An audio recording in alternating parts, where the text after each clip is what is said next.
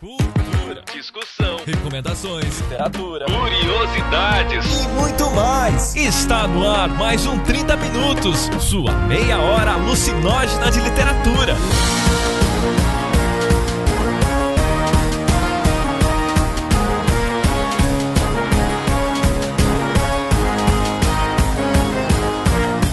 Apresentado por ele, que acordou de sonhos intranquilos, metamorfoseado em um japonês, Vilton Reis. O engraçado do Salinger, cara, é que tipo, ele era um cara que ele queria aparecer, que ele era pop, totalmente queria atenção e tal. E de repente, do nada, o cara virou, mudou de ideia, resolveu ir pro meio do nada, criar um bunker, literalmente, e ficar lá dentro, trancado, escrevendo. E aquele que lambe o sapo, Jefferson Figueiredo. Pá, e esse é foda. Se tu colocasse Dalton Trevisan imagens, uh, tem umas imagens assim dele mais novo e depois esse mais atual é só um tiozinho muito distante andando no mercado com uma sacola.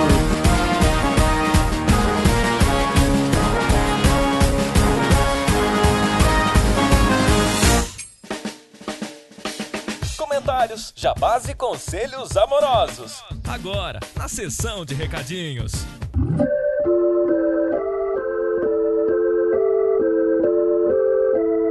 Nos nossos recadinhos de hoje, eu acho que os recadinhos mais rápidos dos últimos programas, Jefferson. Tá, gente, é isso aí. Vão ajudar no padrinho, no Patreon. Abram mão de vocês, por favor. Abram as cadeiras. Abram as cadeiras. Abram as cadeiras. Mexe a cadeira. As cadeiras que vocês quiserem abrir é opcional, gente, por favor. Isso fica a favor de cada um, a vontade de cada um. Iha. Mas a gente tá quase, quase, quase na meta de 700 reais, que vai dan dan dan dan dan dan dan. O canal da CC vai voltar com força total. Sabe-se lá o que isso queira, queira dizer, pra onde isso vai. Seja lá o que isso quer dizer. Se vocês contribuírem com só mais 50 mancos, 50, não com 50 mancos cada um, tá, gente? Todo mundo. Chegar a 750 reais, a gente vai fazer o sorteio de um Kindle. Pô, e o Kindle custa quase nada, entendeu, gente? Imagina. Abram as mãos, as mãos, as cadeiras, o coração. Erguei as mãos e dá glória a Deus. Eu tô musical hoje. E ganhem vídeos da CES, ganhem Kindles, e é isso aí, gente. E também a gente tem o nosso feedback do último programa, que o Jefferson pulou aqui na pauta, né, Jefferson? É isso aí, o feedback. Não, é que o feedback não pode vir assim. Primeiro a gente pede, depois a gente agrada. Bem certo, ótimo negociadores. Claro, claro que foi isso. Ele jamais ia. Não, não, nunca que ele esqueceu. Gente, o Jefferson é de peixes, tá? É claro que ele esqueceu. Tá, posso falar do feedback? Muito obrigado. Eu, eu gostaria de dizer o feedback que o pessoal gostou muito de duas coisas no falando sobre o Radon Nassar. Da cabra,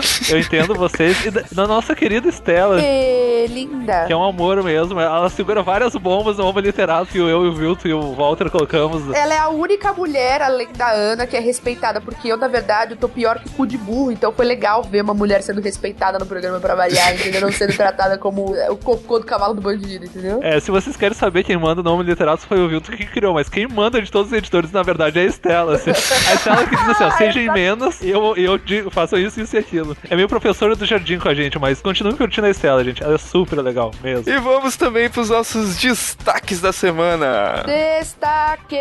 Vilto! E esse festival de extrema aí, hein? Tá quantas andas? Então, finalmente chegou. Se você está ouvindo esse programa no dia que ele saiu, então nós estamos com o Festival de Extrema nessa semana de 18 a 21 de agosto do ano de 2016, caso você esteja ouvindo isso no próximo ano. Nossa, tipo, no futuro, tá? Se você é o Martin McFly. Vai rolar em Extrema. O Extrema fica em Minas Gerais, mas fica mais perto de São Paulo que, do que de Belo Horizonte. Fica pouco mais de 100 km de São Paulo. E o festival literário desse ano, a escritora homenageada é a Clarice Lispector e o tema é itinerância na literatura. Como é, essas viagens, essas transições influenciam na produção literária. Gente, um negócio muito louco, um bagulho muito louco. Ah, e tem mais uma coisa que eu não podia deixar de falar. Já marcaram comigo. Meu Deus. Beber, coloca esse vídeo no post. Eu estou comprando minha passagem pra Extrema agora mesmo, gente. Lá em Extrema tem o Renatão de 4. Nossa senhora.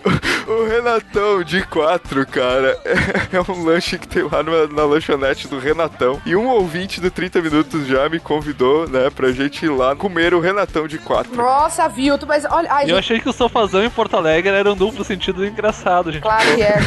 É o nome do lanche, gente, o de 4. Nossa, isso é ridículo.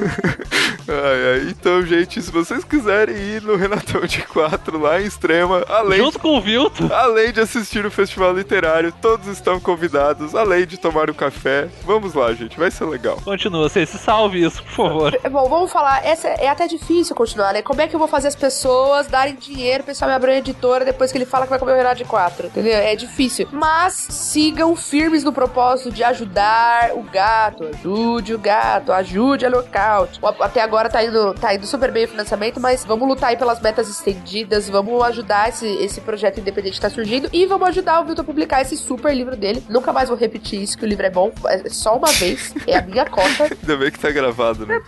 Mas eu posso falar que eu fui coagida. Se eu, Eu vou fico ficar mandando esse áudio no WhatsApp pra vocês, assim, o tempo inteiro. Nossa, puta, alguém acabou de ser bloqueado sem querer aqui. Sigam acompanhando, né? O Vilton vai atualizando a gente. Quem não apoiou, apoia. Quem já apoiou, apoia. De novo, se der uma graninha, vamos ajudando, que é com a força de todo mundo que a gente faz esses projetos legais acontecerem. Antes disso, a gente tá se aproximando do episódio 150, mas a gente não vai fazer nada bombástico, é, porque o Beber não conseguiu criar nada nem a gente. Normalmente quem inventa as coisas criativas é o Beber. E aí deu pôr criativa no Beber e a gente ficou meio eita, né? Tal. Mas na verdade, em outubro a gente tem 30 minutos de aniversário, o Obliterado de aniversário, o Vilto faz aniversário, eu faço aniversário, o Beber faz aniversário. Então, tipo, tudo que presta faz aniversário. E aí tem o Jefferson que não faz aniversário e é outubro, só tô dizendo. O mundo vai acabar, gente, vocês entenderam, né? Brincadeiras à parte, só pra vocês saberem que vem coisa legal, mas não vem nada muito bombástico, mas continue nos amando, tá? Ou deem ideias do tipo, ah, a gente quer, sei lá, nudes não, porque vocês não merecem, entendeu? Tipo, vocês merecem coisa melhor do que nossos nudes. Vocês merecem nudes melhores, mas tirando nossos nudes, o que mais a gente poderia oferecer? Se vocês tiverem alguma ideia, escrevam aí. Então, mas é- essa semana também faz dois anos de uma mensagem que o Jefferson recebeu numa sexta-feira, que era a seguinte.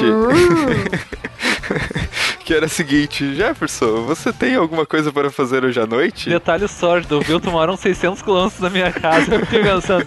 Hum, eu lembro que eu tava numa sala, na sala do PIBID. O William, que é nosso ouvinte, sabe que é uma sala meio macabra lá no Campos do Vale. E uma guria olhou pra trás. Interessante. Aí o Jefferson, que achava que era um flerte, na verdade só foi chamado pra trabalhar. É, E aí era o convite pra gravar um 30 minutos, foi a primeira participação do Jefferson. fui cantado, achei que tava sendo cantado, até me achei mais bonito naquele dia. Pensei, não, não. Então, gente, deem aí os parabéns pro Jefferson, porque a gente aqui não vai dar, né? Porque a gente é legal. Também assim. te amo, Vilton. Por isso eu gosto da vocês. Tem eu. Aquelas. E depois disso, vamos para o programa de hoje.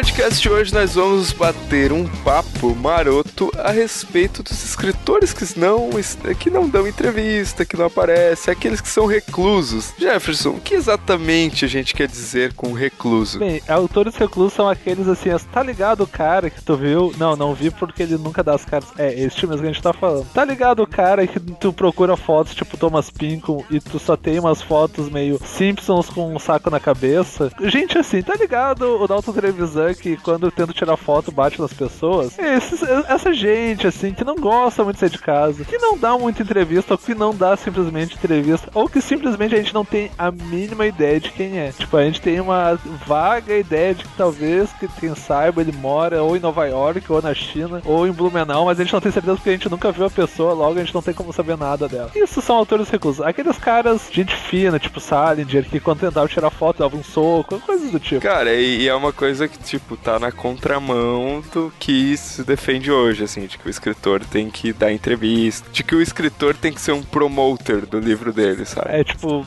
é, eu, assim, ao contrário de um cara que faz muito bem isso no Brasil, de ser um promoter de si, que é o Rafael Montes. Tipo, eu adoro. Cara, o meu sonho é ser um dia eu virar um escritor profissional e virar metade do promoter que o Rafael Montes é, porque ele faz isso muito bem. Ele tem talento pra isso. Ele tem talento pra escrever e pra fazer isso. Tipo, é o contrário disso. É o cara que simplesmente. É tipo galera, assim, o galera não tem nem Facebook. O galera tem um Twitter lá que. Ah, uma vez por semana eu vou lá, tweeto qualquer bobagem sobre videogame era isso. Gente assim do tipo. É, é, é, sei lá, é bem complicado. Eu lembro que pouco tempo atrás, sei lá, pouco tempo atrás, um ano, dois anos, o Rafael Dracon deu uma entrevista, na época ele era editor também, além de escritor. E aí na entrevista ele falava que, tipo, ah, se o Rubem Fonseca fosse tentar publicar hoje, ele não seria publicado. E na época deu o maior fuzuê, como se ele estivesse criticando o Rubem Fonseca. Na verdade, o que ele queria dizer é que ele ele sendo editor, pegar um cara que não dava as caras em lugar nenhum, provavelmente não publicaria. Pensando assim, pensar no editor. O Gustavo falou. Porra, gente, o Gustavo falou disso. Tem o Literatura atrás dele. Teve gente que. Hum, um milhão de pessoas. Hum, será que vale a pena? Não sei o que. O Gustavo passou por isso, então. Não... Imagina nós, meros mortais. Imagina o Rubem Fonseca, que não gosta nem que ele caminhe com ele. E talvez nessa contravenção aí a gente vá falar justamente desses autores que não deram as caras, assim. Que é legal, ok, vamos falar dessas figuras curiosas. É, o autor estou dando o Godot.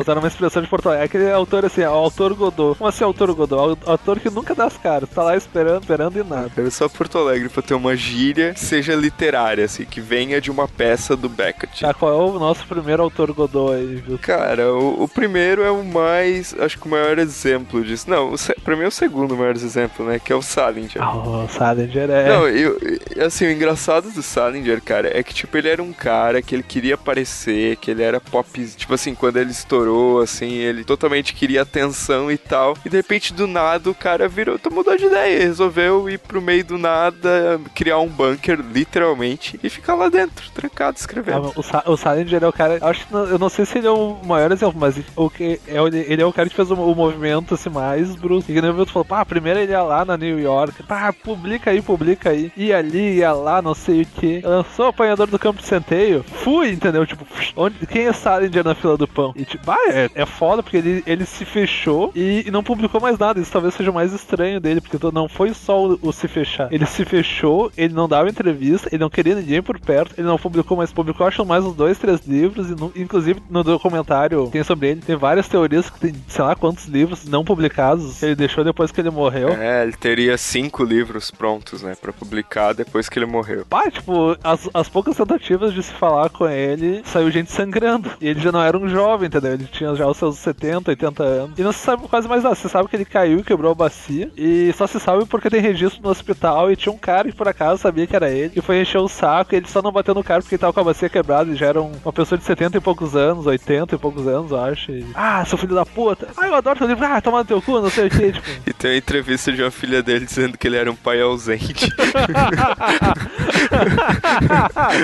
ah, não. Tá, chega, é chega. Esse é o cara. cúmulo do, do autor recluso. Esse é o cúmulo.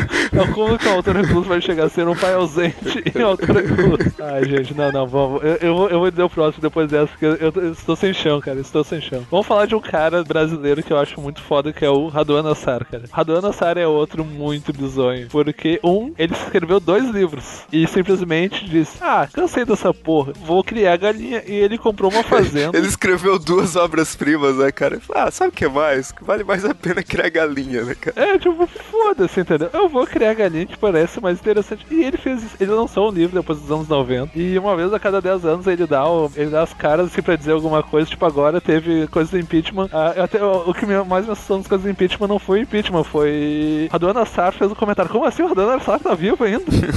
ele, ele falou sobre alguma coisa? Pô, Não, mas teve, eu acho que foi em 2012 ou 2013, que ele foi o homenageado da balada literária que o Marcelino Freire organiza. E ele foi na balada. E, ele é, foi na inclusive, balada, imagina a dona Sar na balada.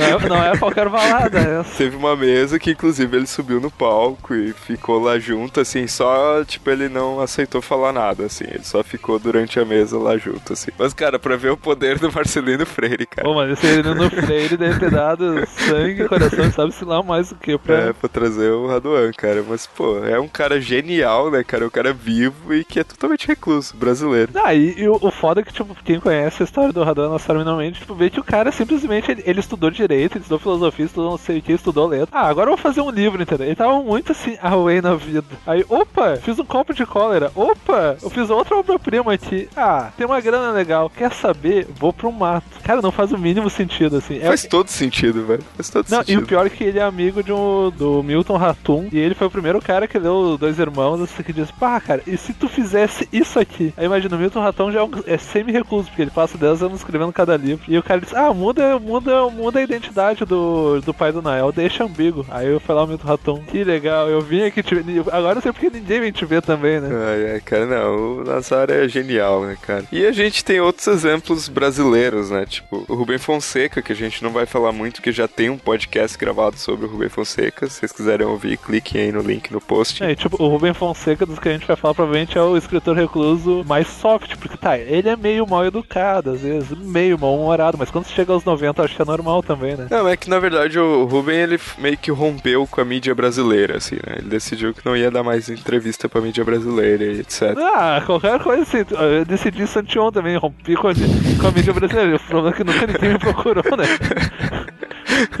Fora esse detalhe sólido. Ai, ai, não, o Rubem, Rubem Fonseca é muito bom, cara, muito engraçado. Eu, eu adoro assistir, tipo, deve ter umas duas ou três falas, vídeos dele no YouTube e, cara, eu adoro, assim. Tipo, ele dizendo o que precisa pra ser escritor, assim, é simplesmente genial, assim. Mas a gente tem um outro exemplo bem mais recluso que o Rubem Fonseca, que é o Dalton Trevisan, né, cara? Se ele ainda está vivo, né? Porque o Dalton Trevisan é daquele tipo de cara que eu acho que a gente vai descobrir quando morrer, quando chegar centenário do Dalton Trevisan. Tá, mas o cara morreu ou não, entendeu? Ele é um vampiro, cara, é vampiro de Curitiba, ele não vai morrer. tipo, ah, e isso é foda. Se tu colocasse Dalton Trevisan imagens, ah, tem umas imagens assim dele mais novo e depois esse mais atual é só um tiozinho muito distante andando no mercado com uma sacola. E é só, entendeu? Porque ele. São umas fotos muito desfocadas, ele olhando assim pra câmera, tipo, que porra é essa? É, e não, e detalhe, ele continua morando em Curitiba, sabe? As pessoas até sabem onde ele, onde ele mora, mas ele não dá as caras, cara. É basicamente isso. Isso que eu acho mais incrível. Não, e ele continua. E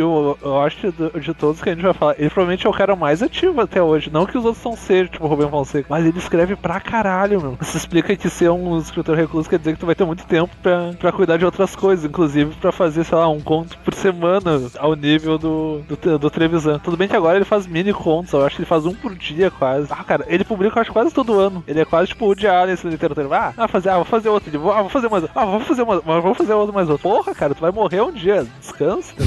Vai ler, entendeu, meu filho? Vai ler. E, e outros nomes da lista, Jefferson? Qual que é o nosso próximo? Vamos sair um pouco do Brasil agora. Ah, vamos pensar no. Bah, cara, no Flaubert, cara. O Flaubert era o tipo. O, Flaubert, na moral, ele era muito estranho, cara. Em vários, em vários, em vários sentidos. Eu li uns diários do Flaubert. Francês, né? cara? Não, uma delas, tipo, ele era puta rico. Mas como ele era puta rico, ele não tinha muita noção de onde é que o dinheiro vinha. Aí às vezes ele decidia, pá, eu vou ficar dois anos trancado na minha fazenda, assim, no, que ele tinha lá no norte da França. E simplesmente ele ficava lá e foda-se. Mas aí que tá, ele era o recluso periódico. E às vezes ele ficava um tempo isolado de todo mundo, mas também, ah, vou cair na putaria. Esse ano, esse ano, a chapa vai esquentar. Ele simplesmente ia e, tipo, ia, ia nos lugares, depois, ah, cansei, voltava. E ele era muito bipolar. Ele tinha grana pra isso. Tá, no fim da vida ele não tinha tanta grana porque ah, vender livro na época, na, na época não era, não era tudo isso, mas ele simplesmente dava assim, ah, vou passar uns dois anos trancado, entendeu? Simplesmente pegava as coisas dele e fui, entendeu? Deixe-me pensar, o que farei hoje? Ah, vou passar dois anos trancado.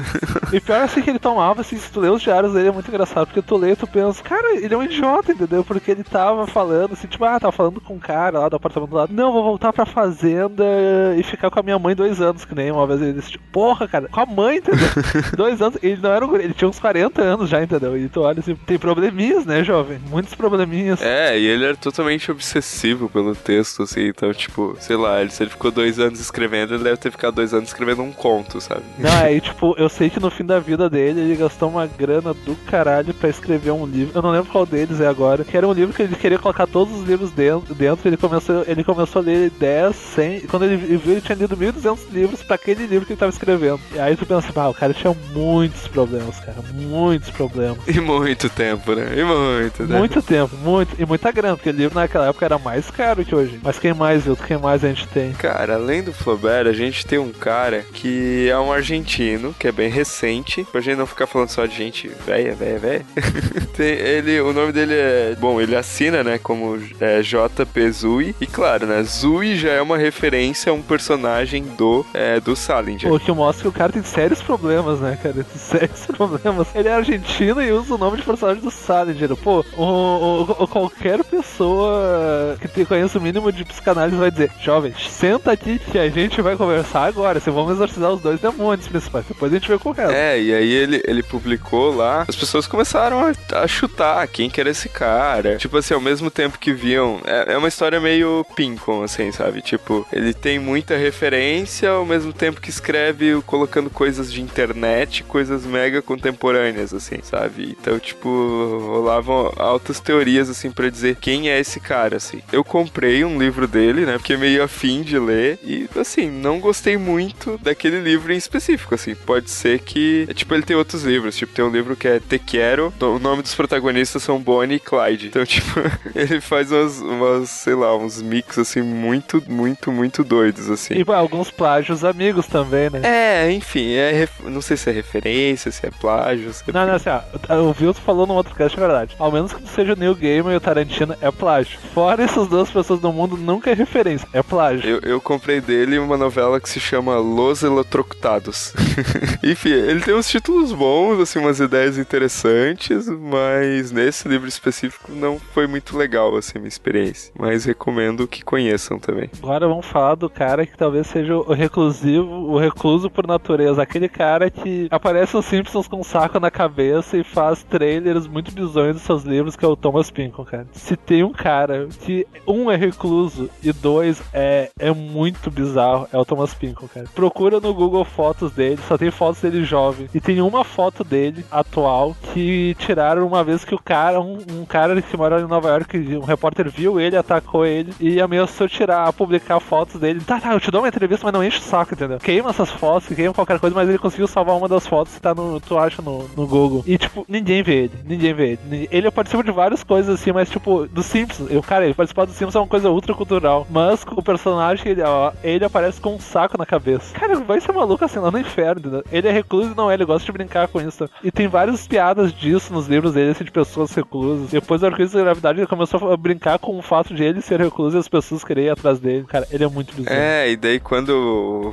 o, o vice-inerente dele foi adaptado pro cinema, rolou toda uma polêmica de que, o, é, de que ele aparece no, no, no, trailer do filme. Daí tinham várias teorias, assim, ah, era esse cara. Ah. Ele era um dos policiais que parecia. Eu fiquei pensando, gente. É, ou ele, ele era um dos policiais, ou ele era tipo um jardineiro que aparece numa cena lá que tem tipo um jardim. Enfim, cara, é tipo, o, o Pinko é, realmente brinca com a lenda sobre ele. Assim. É, eu acho, mas eu acho engraçado, porque, tipo, ele realmente não gosta. Tipo, e ele quase virou professor de aniversário, que é um bagulho muito, muito sem sentido. E ele depois, ele se, na época, ele se arrependeu porque ele, pô, grana, pô, ia ganhar uma grana legal pro professor universitário. E aí, imagina o cara ser professor universitário e recluso, não ia dar certo, né? Tá tudo bem que nada no Pico dá certo. Ele, ele é muito bizonho pra dar certo, de uma maneira normal, pelo menos. É só tu ler o arco-íris da gravidade. E, tipo, muita gente também rolou a teoria de que o Pinkle seria o Salinger, né? Ou a teoria, que também já vi a teoria, que ele também poderia ser o Jim Morrison, que fingiu que morreu pra virar um autor recluso. Essa daí eu acho que é a melhor das teorias.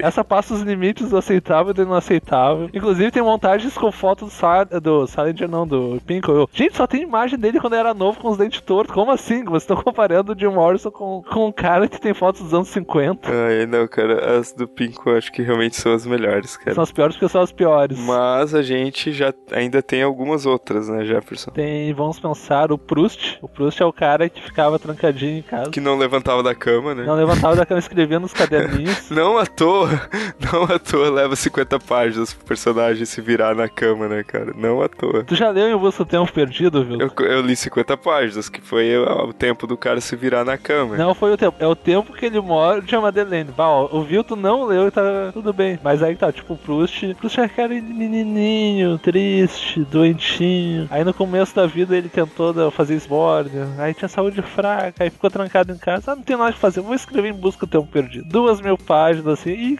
e tocou um foda-se, assim, tipo. E ficava lá, escrevendo, escrevendo, escrevendo, escrevendo, escrevendo. Aí tu vai baixando assim. Escreveu até, literalmente, até morrer. Escrevia, reescrevia, reescrevia. Tipo, ficava trancadinho no quarto, segundo andar. Que vida maravilhosa deve ter tido, né? Isso explica também porque os livros eles são lentos e detalhistas. Pô, ele devia saber vários detalhes de várias coisas, detalhe do detalhe do detalhe. Os franceses agora pensando são bem estranhos, né? Aposto que se tivesse Netflix ele não tinha escrito, cara. A gente tem também um escritor de horror que eu gosto bastante, que é o Lovecraft, que tipo, eu considero ele um recluso, assim, porque ele morava num cantão dos Estados Unidos, né? Ficava em casa, era um cara bem estranhão. Eu vi tu chamando alguém de estranho, assim, num cast sobre pessoas os reclusos é. Não, cara, mas. o- É bizonho, mas tudo bem. Vamos lá, vamos lá, vamos lá. Eu, eu chamar o Lovecraft estranho ainda é pouco estranho, cara, diante da estranheza dele. Olha quanto estranho nessa frase. E, mas a- apesar dele ser, tipo, mega recluso, ele era um cara muito ativo na troca de cartas, assim. Chegam a dizer que ele trocou mais de 100 mil cartas, assim, sabe? Segundo a teoria do Vilton, no, no- nos bastidores, se tivesse o WhatsApp, ele teria surtado. Não, ele teria surtado total, assim, não faria mais nada da vida. Ele ficaria. Ele criaria muitos grupos de WhatsApp. Que, tipo, inclusive, ele, ele Aquele cara que dá bom dia, assim, todos os 17 grupos de WhatsApp, Lovecraft. O cara que escreveu o livro do Psicose se correspondia com Lovecraft quando era adolescente. Ele, eh, ele fazia parte do Círculo do Cthulhu, era o nome do O grupo. Círculo do Cthulhu, pô, esse é um bom, esse é um bom nome, nome pra um grupo de WhatsApp. O Círculo do Cthulhu. A gente vamos criar um grupo de WhatsApp com o nome Círculo do Cthulhu. O que vai acontecer nesse grupo do Cthulhu? Eu tenho até medo de saber nesse Círculo do Cthulhu. É melhor você não saber, cara. Nem o Lovecraft registraria as coisas que vão acontecer nesse grupo, cara. Que merda. Ai, ai, cara, são coisas que não estariam. es- Ah, cara, eu vou fazer uma referência muito pra leitor de Lovecraft. São coisas que não estariam escritas nem no Necronomicon, pra vocês terem uma ideia. Que é um livro, assim, maldito que tem dentro da obra. do É, o Vilton, é o- é o- da- você já sabe desse cast quem é o futuro autor recluso, né? Ele só vai se comunicar por podcast. Ah, cara, eh, se for pra eu ser o recluso, eu tô fazendo tudo ao contrário, assim, né? Porque, tipo, tô em mil redes sociais, tô fazendo vídeo, tô fazendo podcast. É, eu tô vendo que o caminho vai ser pra mim. Eu não tenho nem o WhatsApp, gente. Pô, eu já tô. O Vilton ri de mim até hoje por causa Eu disso. tô quase pensando em fazer um catarse pra comprar um celular pro Jefferson. Não quero, cara. Não é questão de grana. Não é questão de grana. Óbvio, eu não quero ser encontrado. As pessoas não entendem, gente. Não entendem. Não, não, cara, esse teu modo de vida é inaceitável. Tá, tá. Eu quero falar de mais um que é um cara que eu gosto pra caralho, que era meio recluso, que era o Faulkner, cara. O Faulkner, ele tinha. Ele não era recluso, mas era. Tu só podia achar ele em três lugares normalmente. Em casa, ele comprou uma fazenda depois de um tempo. Nos arredores da casa que ele plantava. Inclusive, reza a lenda que ele descobriu que ganhou o Nobel enquanto ele estava com. capinando o pátio. O pátio tava plantando batata, uma coisa muito boa pra se fazer. Ah, tu ganhou o prêmio Nobel de literatura. Ah, legal, deixa eu terminar aqui de capinar a terra, tem umas batatas pra plantar. Ou outro num bar que ele ia, assim, umas duas, três milhas dessa fazenda. E, tipo, só isso, né? Às vezes ele ia pra Hollywood pra ganhar uma grana, mas ele, ia, tipo, trabalhava de roteirista, ficava uma semana. Ah, deu, fui, assim, ó, fui não volto mais. E ele, ele, assim, ele odiava ir pra Hollywood, ele odiava, tipo, toda aquela gente bonita, glamourosa, assim. Ele, ai, que merda, cara. Ele louco pra plantar batata em casa, pra, sei lá, mexer na. encher a cara, tomar um traguinho. Imagina, esse é o cara que escreveu ah, Enquanto Agonizo e Som e Fúria. Isso explica também porque ele escreveu uns livros muito esquizofrênicos, né? Tipo, ele não gostava muito nem da família dele. Ele não era que nem o Salinger, que era um pai ausente, eu acho. Mas é porque tem limites de zoeira também. É, e, ele, e ele escreveu a melhor frase que existe sobre o trabalho, cara. O mais triste é que a única coisa que você pode fazer durante oito horas por dia é trabalhar.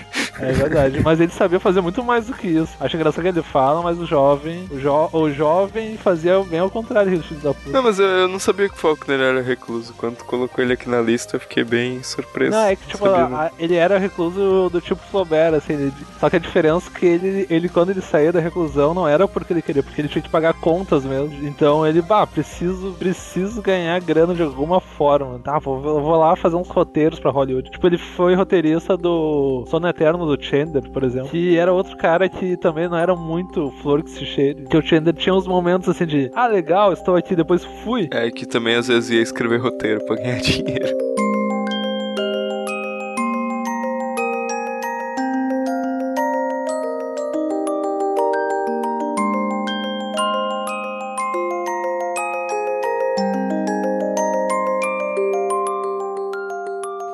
Para encerrar este podcast, nós precisamos responder a pergunta tema, não é, Jefferson? Afinal, por que estaremos aqui discutindo sobre esse assunto? Bem, o que fazem escritores reclusos, gente? A gente pode dar a resposta número um, eles fazem podcast.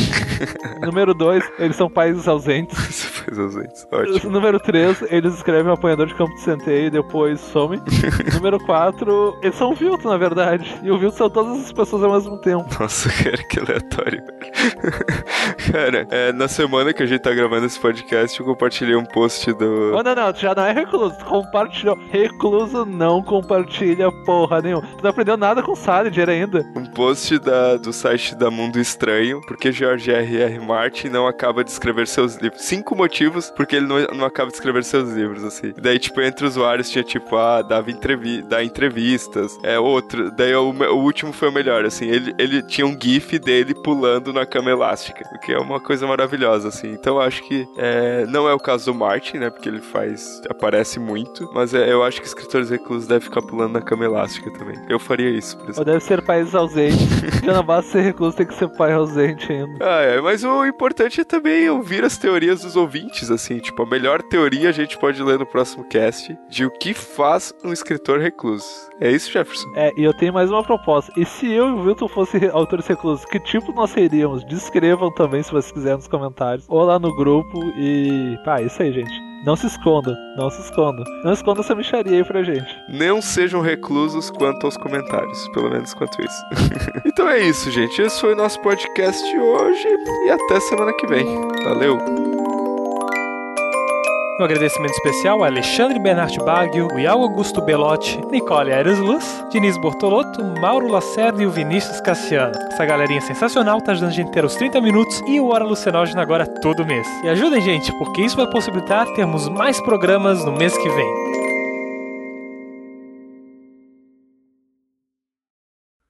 Ser gaúcho é um acidente na minha vida, tá? Quê? Ser gaúcho é um acidente na minha vida, whatever. Até porque tu nasceu em Santa Catarina. É.